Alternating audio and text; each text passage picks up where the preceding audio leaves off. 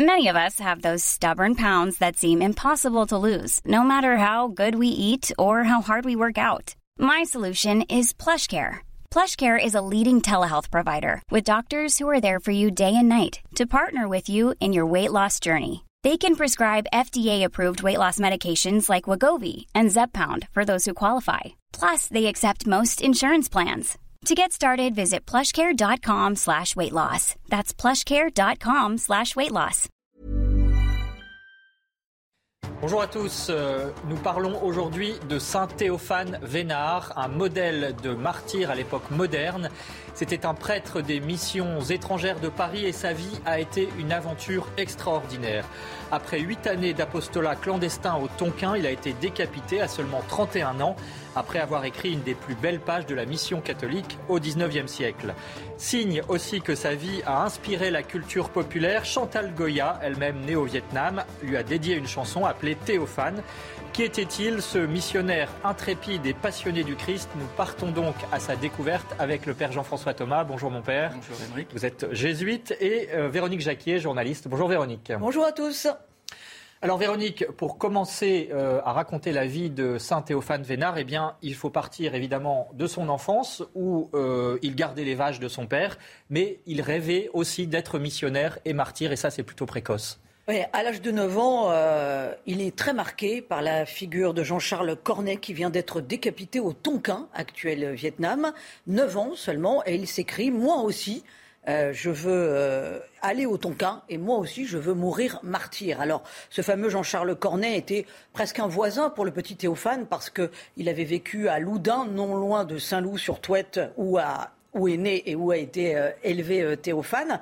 Et puis il avait 20 ans de plus que lui. Donc euh, c'était un tropisme de l'époque, cette grande façon d'être missionnaire. On va y revenir. Mais toujours est-il que c'est un enfant, les choses auraient pu en rester là. Euh, mais Théophane reçoit de ses parents une éducation très chrétienne et il a de la suite dans les idées. Alors pour bien situer le personnage, il est donc né en 1829 à Saint-Loup-sur-Touette, donc dans les Deux-Sèvres, en Vendée, au nord-ouest de Poitiers. Son père est l'instituteur de Saint-Loup. Il a envie de faire des études. Le petit Théophane, il a une appétence pour les études. C'est un élève brillant. Donc le collège, le petit séminaire, le grand séminaire de Poitiers.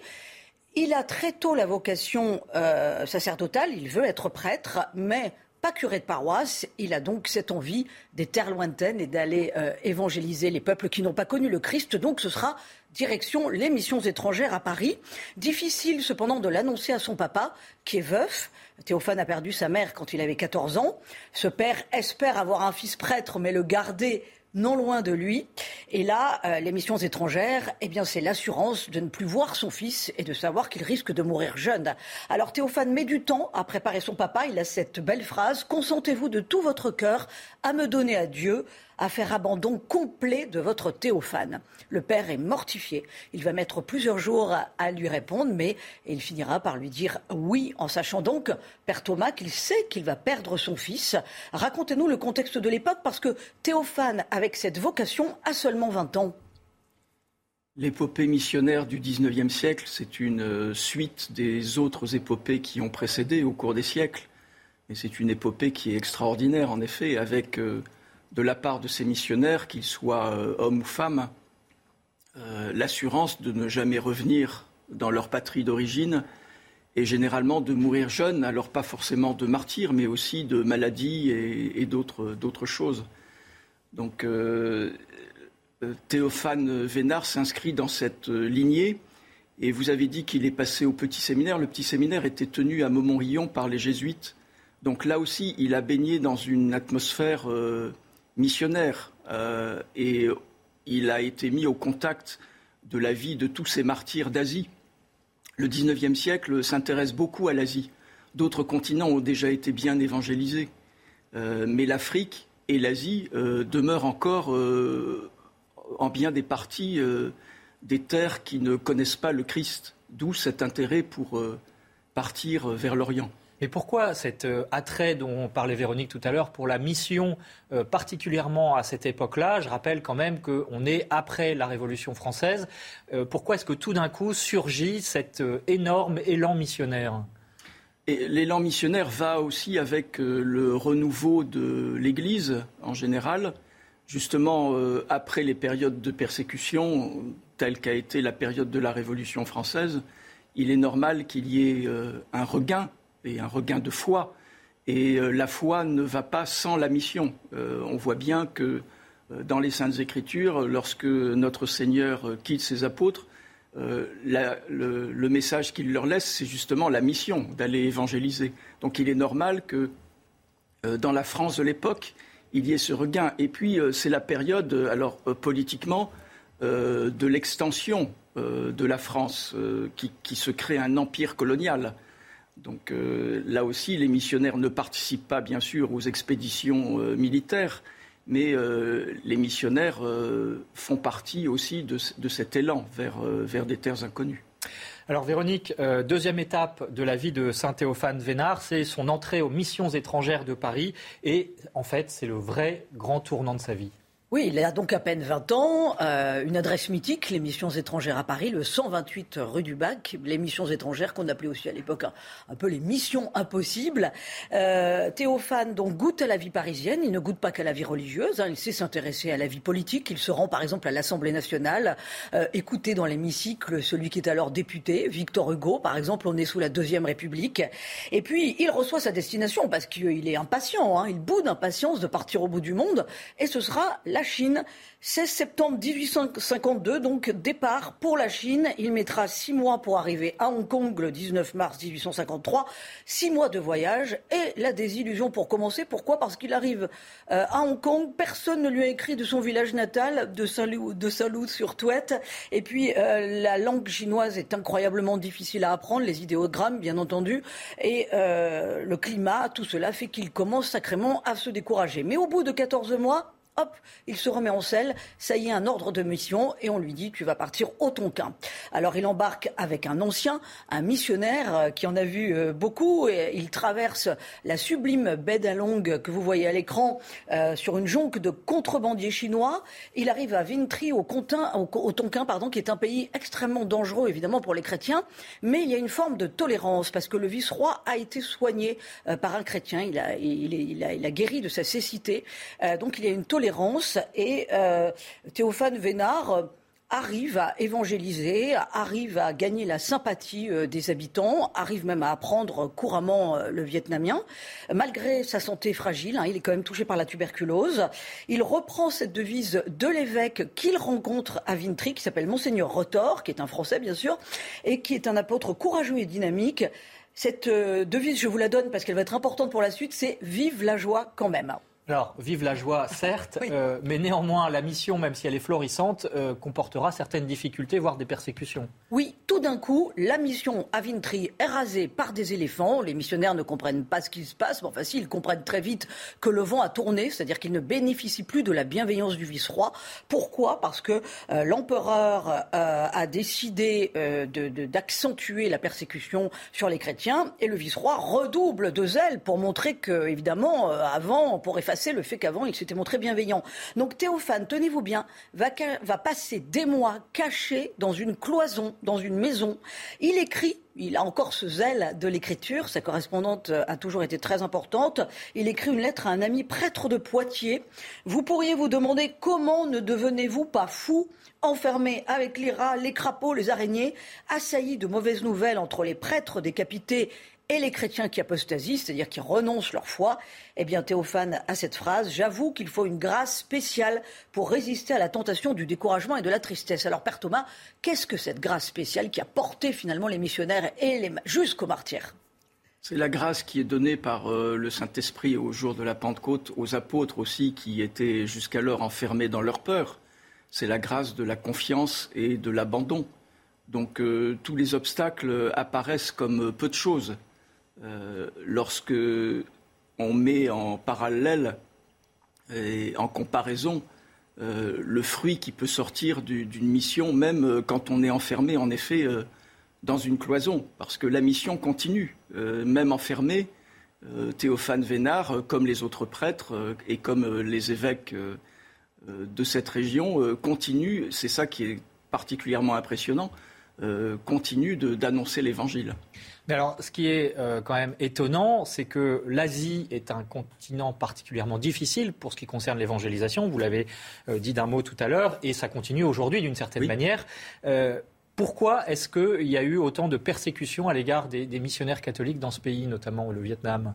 Alors ce sont des persécutions qui, euh, comme lors des premiers siècles chrétiens, ne sont pas des persécutions euh, constantes. Euh, tout dépendait de l'empereur qui prenait le pouvoir. Il y avait aussi des coups d'État à la tête de l'Empire.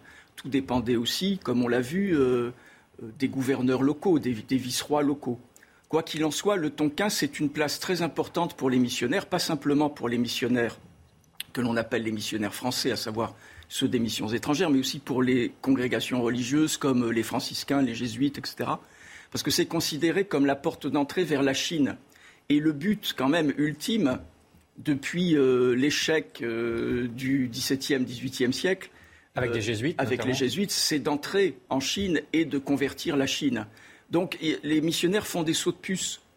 Ils arrivent par le Siam, et au Siam, au Siam euh, alors qu'ils sont très bien accueillis, généralement, ils ne restent pas, ils n'apprennent même pas la langue, ce qui fait qu'aujourd'hui, la Thaïlande n'est pas un pays qui a été très évangélisé.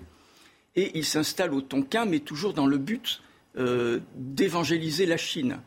Donc euh, le Tonkin apparaît comme une place forte.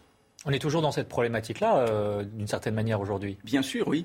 Et l'empereur, euh, l'empereur d'Indochine, euh, l'empereur du Tonkin, euh, en fait, a très peur que les missionnaires déstabilisent le mode de vie et, les coutumes, et notamment, et bien évidemment, le culte des ancêtres, et puis la protection de chaque village par une, une, divinité.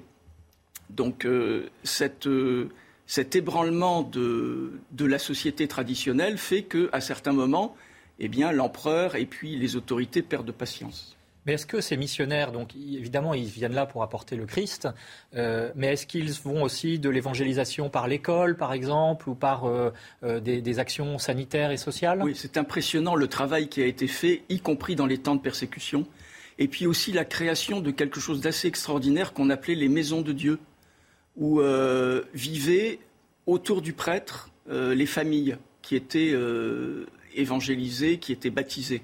Alors c'est ça aussi qui a déplu parfois aux autorités, c'est que les missionnaires avaient comme très belle idée de construire une, cité céleste sur la terre, donc dans ces maisons de Dieu. Et c'était se mettre un peu à l'écart du reste de la population, sachant qu'en plus, au Tonkin, euh, la culture est très familiale. Donc euh, c'était se mettre aussi à l'écart euh, des coutumes du village et de la tribu à laquelle on appartenait. Alors dernière étape, Véronique, de la vie brève de Théophane Vénard, c'est son martyr décapité dans la fleur de l'âge un martyr qu'il a souhaité. Euh, il est dénoncé, alors qu'il se trouve entre ces deux cloisons euh, dans la maison que j'ai évoquée, euh, par un chrétien, hein, une sorte de Judas. il demande à son évêque la permission de s'offrir à Dieu pour l'église du Tonkin. Il sait qu'il va au martyr. Hein. Euh, on le conduit à Hanoï où il est fait prisonnier dans une cage de bambou. Il est interrogé par le vice-roi en personne qui ne trouve rien à redire hein, sur sa probité, sur la sympathie qu'il dégage et sur le zèle, même ardent euh, de foi évidemment, sur son témoignage de foi. Euh, il autorise donc des chrétiens à lui porter l'Eucharistie tous les vendredis, ce qui était donc une faveur. Et puis il attend la sentence, la sentence de l'empereur et l'empereur décide qu'il sera décapité. Il écrit donc à son père alors, son père n'a jamais reçu la lettre parce qu'entre-temps, il était décédé. Mais enfin, écoutez bien ce qu'il écrit à son père. Un léger coup de sabre préparera ma tête comme une fleur printanière que le maître du jardin cueille pour son plaisir. Voilà phrase quand même assez incroyable. Son martyr est bien moins poétique que cette phrase, mais tout autant accepté puisqu'il refuse de donner de l'argent au bourreau pour avoir une mort, une mort douce. Et là, que se passe-t-il? Le 2 février 1861, il a donc 31 ans. Il est fidèle à sa devise, vive la joie quand même. Il est dans une grande joie, il chante le Magnificat, un chant à Marie, et il se rend à son exécution dans un habit de fête. Il sourit à tous ceux qui sont présents et qui le regrettent déjà. Le bourreau, lui, est complètement ivre. Il doit s'y reprendre à cinq fois pour arriver à le décapiter. C'est une horreur. Ensuite, que se passe-t-il? Eh bien, les chrétiens enterre son corps sur place, mais sa tête est exposée pendant trois jours, puis elle sera jetée dans le fleuve Rouge. Des pêcheurs chercheront sa tête et la retrouveront au bout de 11 jours. Elle sera remise aux évêques et elle est actuellement gardée, toujours au Vietnam, dans la paroisse de Quetru, non loin de Hanoï. Son corps, on va le voir maintenant, repose aux missions étrangères à Paris. Le corps et les vêtements qui sont conservés donc au séminaire des missions étrangères. Alors, Père Thomas, euh, qu'est-ce qui fait que euh, Théophane Vénard a suscité un grand engouement en France après sa mort et après son martyr. Eh bien, c'est sa correspondance. S'intéresse de Lisieux a eu connaissance de sa correspondance et quelque part, ça a été son sein de cœur. Elle a dit Moi, je, me trouve des résonances avec euh, Théophane Vénard. Qu'avait-il en commun? Il est étonnant de voir que, en effet, Saint Théophane Vénard a été très populaire euh, parmi les catholiques français au XIXe siècle et qu'il l'est beaucoup moins aujourd'hui. il est très peu connu. Euh, peut-être parce que justement, Sainte Thérèse de l'Enfant Jésus a pris le dessus. Elle s'est en fait appropriée ce qui, ce, qui existait déjà en elle. Elle dit bien que elle n'a pas copié, elle n'a pas imité Saint Théophane, Vénard, mais elle a reconnu en lui, en fait, un frère spirituel. Et la caractéristique, en effet, c'est la, petite voix de l'enfance spirituelle. Donc c'est cet abandon, c'est cette confiance, c'est euh, la prise de conscience de la petitesse. Euh, Saint Théophane Vénard a, souvent dit qu'il euh, était écrasé par la grandeur du sacerdoce, parce qu'il se sentait tellement, tellement indigne et tellement faible. On retrouve la même chose chez Sainte Thérèse de l'Enfant Jésus.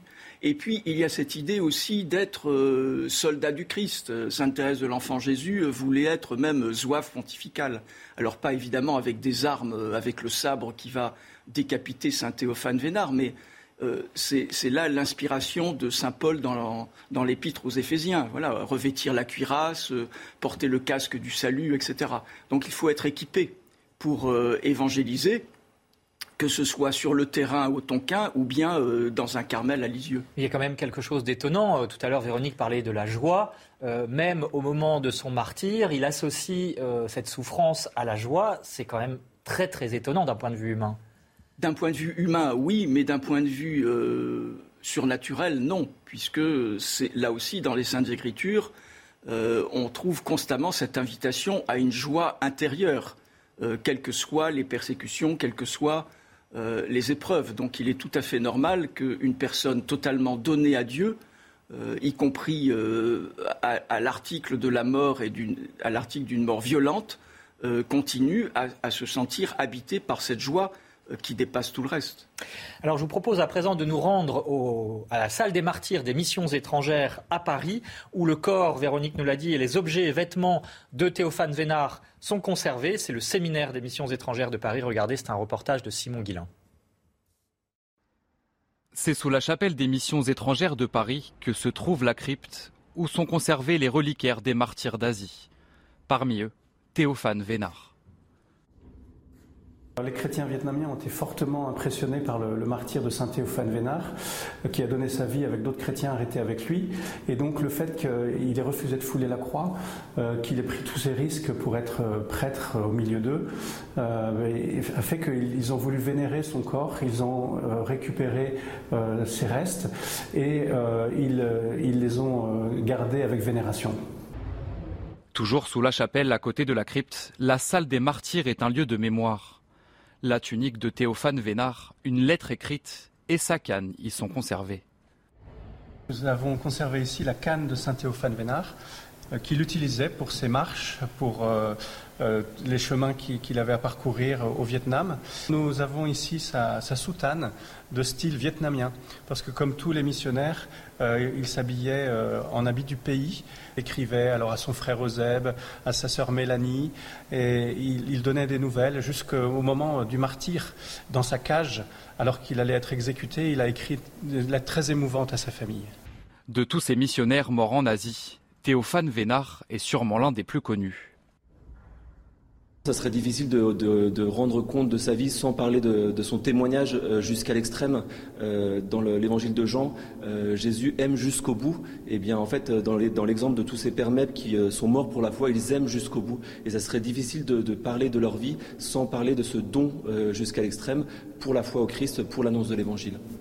Sa notoriété fait de lui un modèle du martyr à l'époque moderne.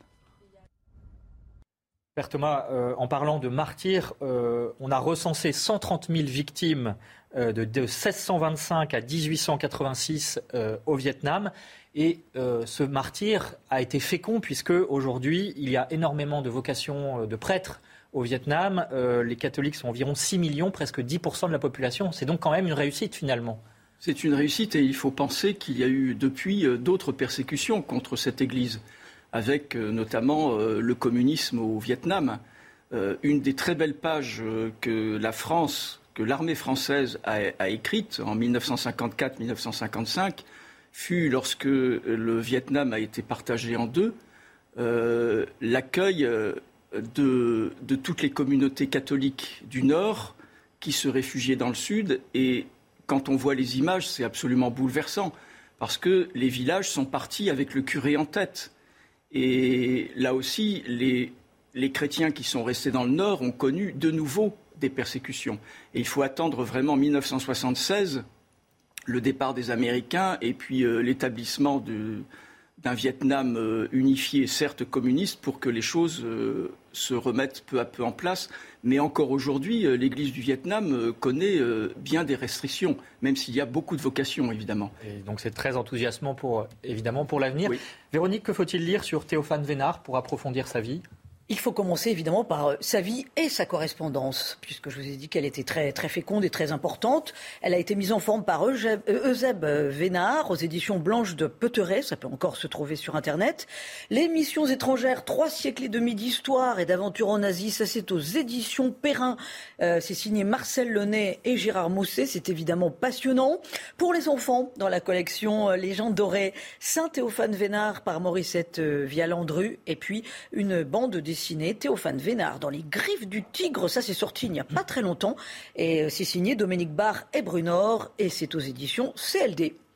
Voilà, et puis pour finir, sachez que euh, Théophane Vénard a le droit à trois fêtes dans le calendrier, euh, puisqu'il est fêté le 2 février, le jour de sa mort au martyrologe romain. Ensuite, le 24 novembre, avec tous les saints martyrs du Vietnam. Et enfin, le 13 février, dans le diocèse de Poitiers, d'où il était originaire. La citation de la fin Nous sommes tous des fleurs plantées sur cette terre et que Dieu cueille en son temps, un peu plus tôt, un peu plus tard. C'est donc signé Théophane Vénard. Et puis, on va se quitter sur quelques notes de musique. On retrouve Chantal Goya dans sa chanson Théophane. Écoutez.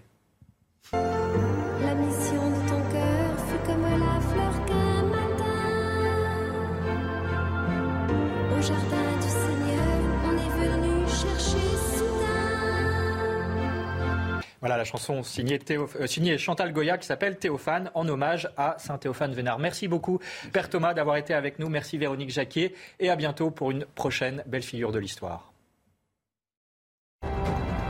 Retrouvez ce programme dès maintenant sur cnews.fr.